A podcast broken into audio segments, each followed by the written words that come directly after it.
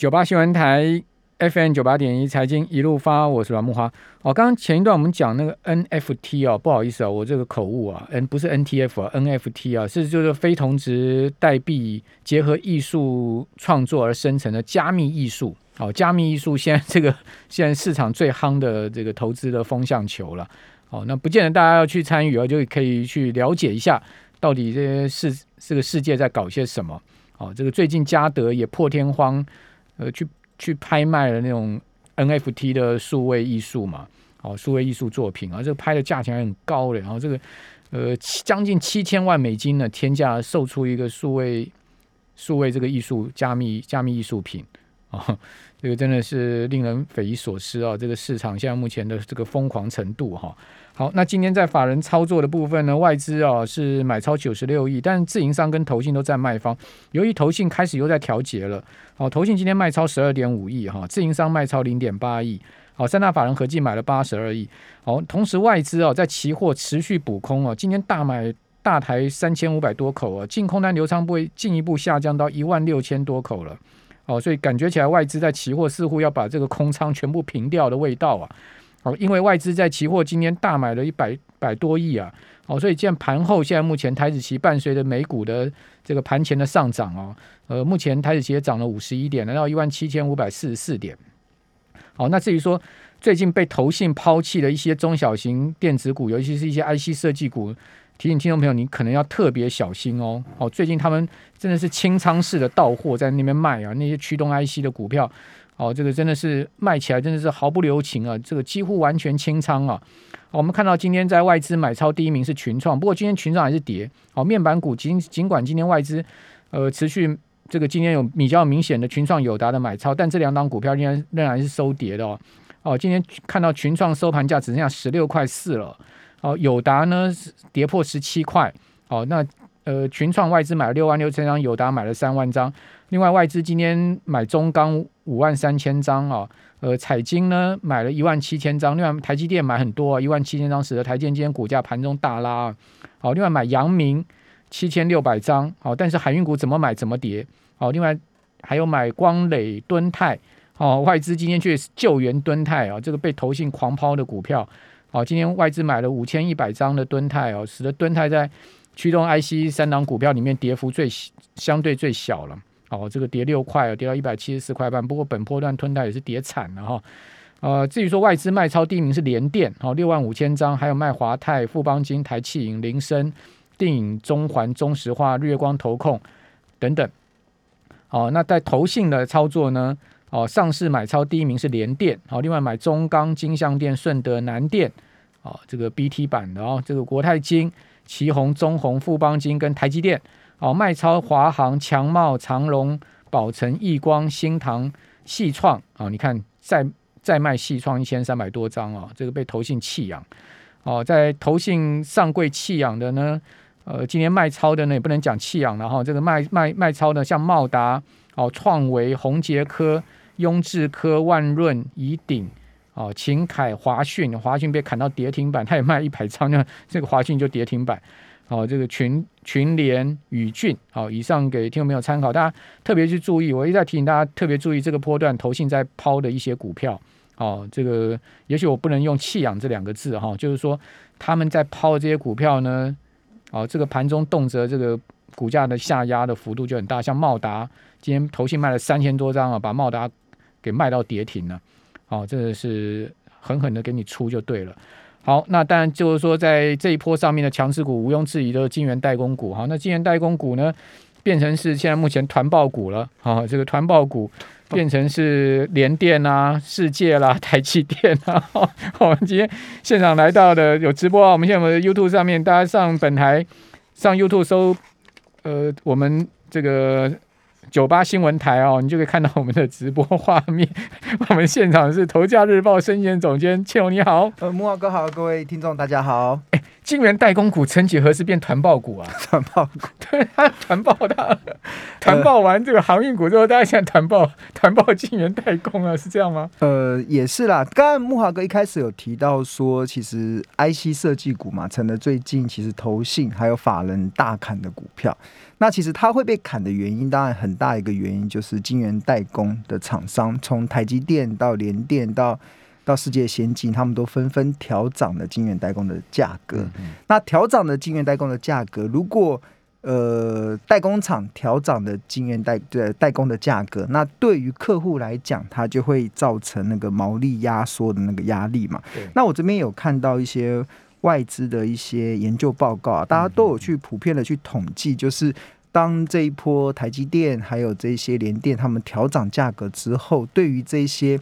厂商，嗯，其实会造成毛利率下滑的一个非常大的压力哦。大摩有出出篇报告嘛？对，比如点点名了三十几家亚洲的这些公司。对，比如说像这个翔硕，好了，翔硕它是在台积电百分之百下单。对，那它原本预估今年的毛利率是可以来到五十三点二 percent，但台积电价一涨价之后，它毛利率大概掉到只剩下四十八点一 percent，所以掉了超过五个百分点哦。那另外像信华。它百分之百也是下在台积电，然后它原本的毛利率应该可以来到六十五点一，然后台积电涨价之后，它毛利率剩下六十二。还有联发科，联发科大家一直以为联发科是呃呃，应该说联联电的集团的这个一环嘛，但是其实联发科百分之七十的订单都是下给台积电，因为台因为台联发科毕竟是比较高阶的制程，大应该已经是台积电前五大客户了。对，那台。这呃，台积电一涨价之后，联发科的毛利就会从四十五点九降到四十三点七。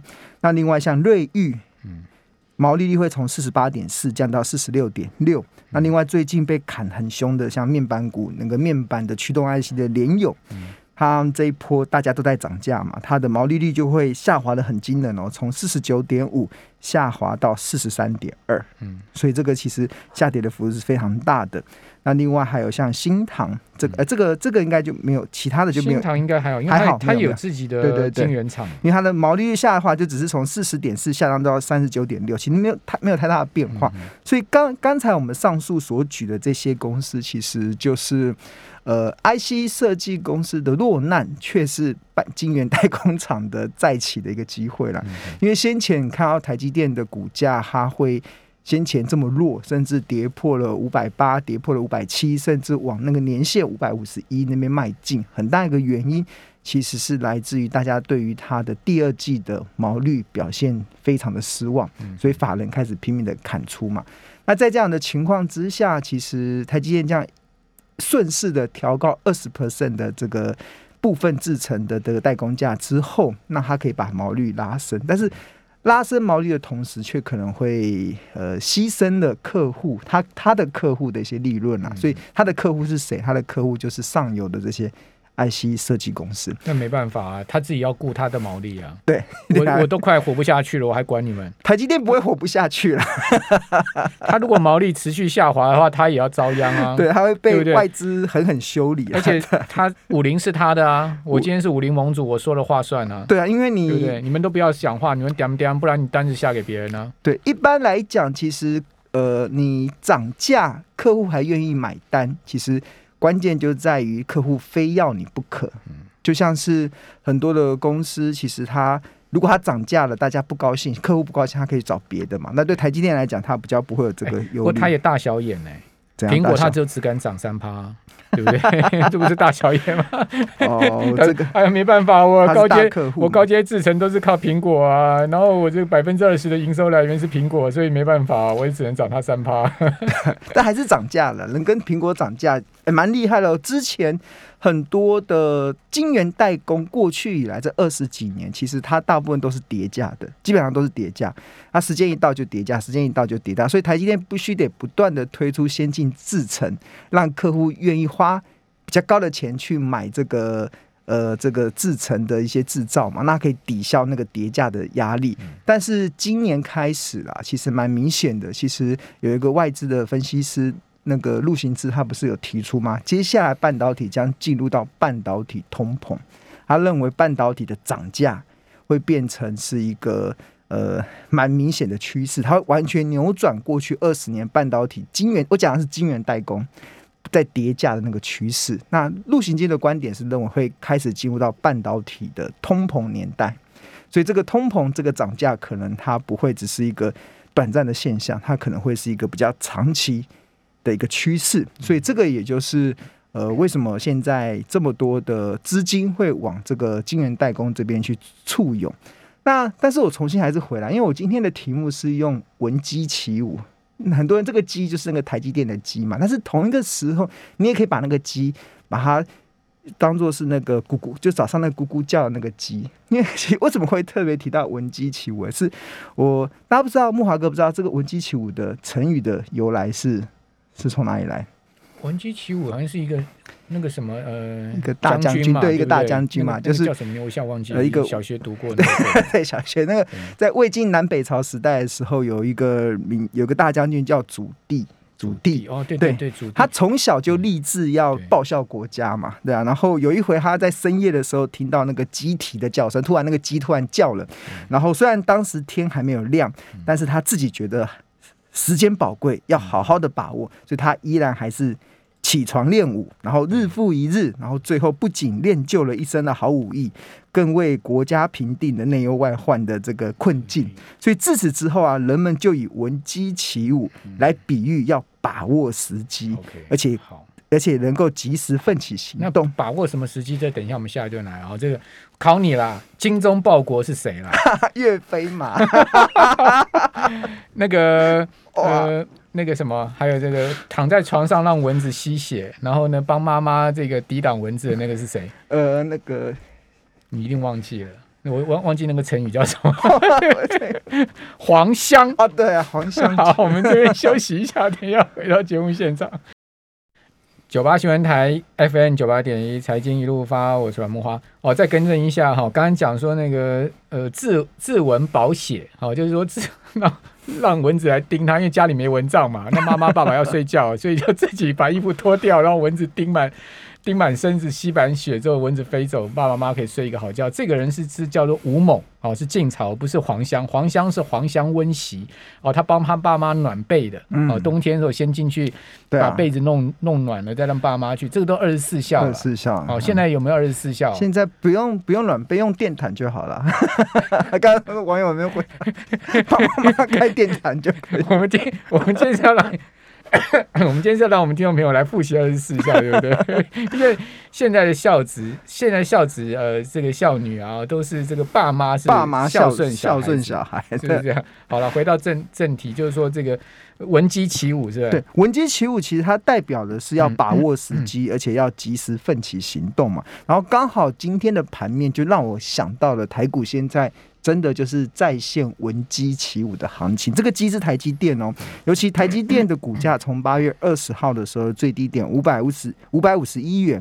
快速的翻扬到今天九月六号的最高点六百三十八元，两周的时间就弹了十五 percent 哦，这么大型的全资股，两周可以涨超过一根涨停板，来到涨十五 percent，它不仅带动了台股站稳了一万七千五百点，那更印证啊，其实两周前如果投资人能够听我们 News 九八的节目，然后如果能够把握时机，掌握到这个好股票跌到那个好价格的契机啦，我相信现在的心情应该是笑谈笑谈股市的这种赚钱的心境，而不是那种眼睁睁的半信半疑的看台股一路的节节高升。所以我觉得很多时候，呃，行情就是这样子，就是我过去这一两个月不断的告诉大家，就是呃，股市啊，永远会有突如其来的利空去打击多头的信心。那这个很正常，也很自然。它就好比夏天的台湾一定会有台风，所以投资人只要掌握那个买低卖高的契机，就是你不要害怕股市跌，股市在下跌的时候才会有让你便宜股票可以承接的时机点。那当然，现在股价开始上涨了。我觉得最近最常遇到的就是，呃，投资人就问我说，台积电可不可以追？嗯，我觉得联电可不可以可不可以追世界可不可以追？这件这个事情，呃，林志玲可不可以追？哦，林志玲可以追，心中心里林志玲已经嫁人了，不能追。不能追的。好了，可不可以追呢？哦，这件事情就，嗯呃，看你从几个面向来看啊。我自己的角度是，先前五百多块你不买，便宜的时候你不买，涨上去的时候你才问可不可以。你是在教训我们投资人吗？没有，我只是告诉大家，其实投资要能够赚钱，其实就是买低卖高嘛。而且我过去我这那你现在可不可以买嘛？现在还没进场人可不可以买呢？就台积电来讲啊，其实就是看。其实我高盛已经看到一千零一十四了哦，那个太夸张了啦！就我我我台积电的看法，其实从今年一月份嗯就已经定掉，到今天为止从来没改变过。它的这个论据就是这样，就是我今年预估台积电，我今年一月份就在木华哥节目中已经讲了，台积电今年的。呃，EPS 大概预估会落在二十三点三，然后明年会落在二十六块。那确认这两年的 EPS 之后，那接下来投资人要做的就是确认什么时候股价是便宜的价格，什么时候是它合理的价格，什么时候是它昂贵的价格。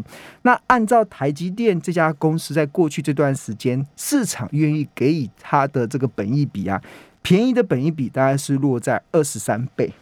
所以用我刚才所讲的这个二十三点三的 EPS 乘上二十三倍，所以台积电便宜的价格就是五三六，然后它合理的本益比大概二十七倍，所以二三点三乘上二十七倍，台积电以它今年的获利合理的股价就是六二九，今天到了，今天再度看到了这个六二六二九这个价格，那。昂贵的价格也可以计算得出来，台积电昂贵的本益比大概是二十九倍，所以二三点三乘上二十九倍的昂贵的本益比就得出六七六这个这个价格，所以以台积电今年的获利六七六大概就是它今年的昂贵的价格，六七六有没有到？有，今年一月份的时候也曾经到过，所以其实投资人只要掌握到那个契机，就我刚才讲的五三六以下就是它便宜的价格，台积电先前跌到了。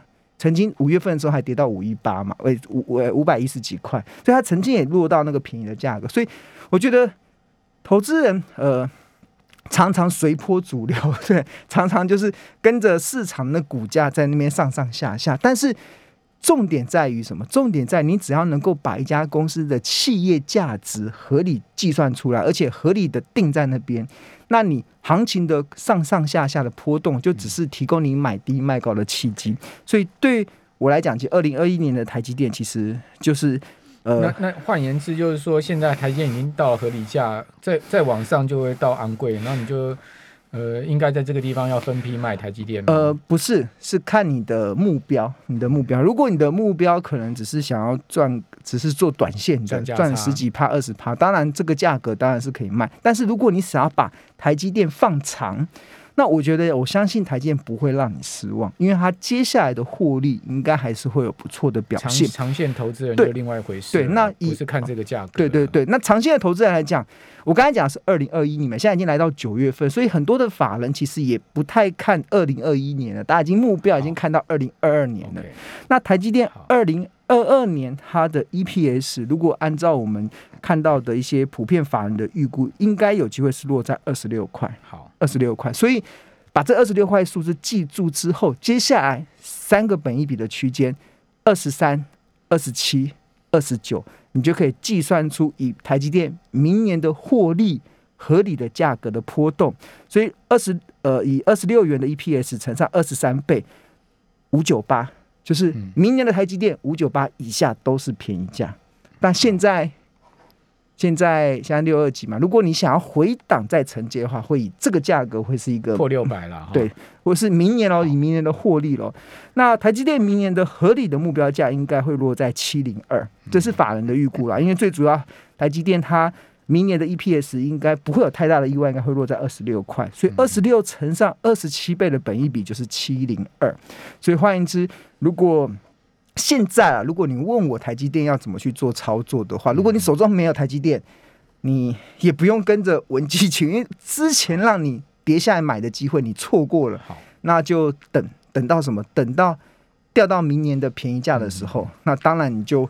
不要犹豫。那我要跟大家提醒哦，当台积电跌到了明年的获利的便宜价的时候，当时的市场一定会充满着偏空的言论，不然它股价不会跌啊。就股价会涨，就是因为有利多才会涨嘛。股价会跌，一定是因为有利空的论点跟氛围。好，所以其实当这个价格出现的时候，其实就是大家就不用考虑了，就是你就根本不用去管市场的这些是利多还是利空，一定如果它跌下，一定是利空讯息出现。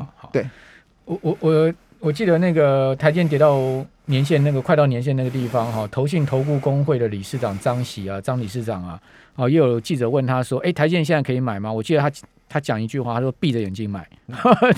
天上掉下来的，我觉得张理事长这个也很准了、哈，就是说叫大家闭着眼睛买。但我现在想问理事长，就是说，理事长现在是闭着眼睛卖吗？还是说长期抱着台积电就对了？好，那我们来回答一下听众朋友。我们现在有六百多人看直播好像这个有人问到说呢，手上如果有驱动 IC 的人，该等回弹或停损呢？面板的驱动 IC 哦，对啊，你像联永、敦泰联永、敦泰啊、天域啊，都已经是暴暴跌，不能再暴跌，细创啊都是跌翻掉了。那这些股票被投信呃抛弃了之后呢？你觉得他们后市呢？就是反弹就是逃命坡嘛，就因为它的趋势，我记得联用好像这一两个月它的月 K D 已经出现高档死亡交，就是面板这个族群啊，最早出现死亡交叉的是友达、群创跟彩晶，他们在五月底大家同步出现八十以上死亡交叉，这个其实是一个翻空的一个所以你现在是看空面板，面板对啊，面板哦其实它要那驱动等 IC 也看空，因为因为连连带的嘛，面板不好，那驱动 IC 是驱动面板嘛，所以它嗯。不会有太好的一些状那况，所以航变航运呢？航运哦，航运航运航运应该像目前所有跟面在走面板的路。好，好，那这个当然相关的观点提供听众朋友参考了哈，参考。非常谢谢孙勇总，也谢谢大家的。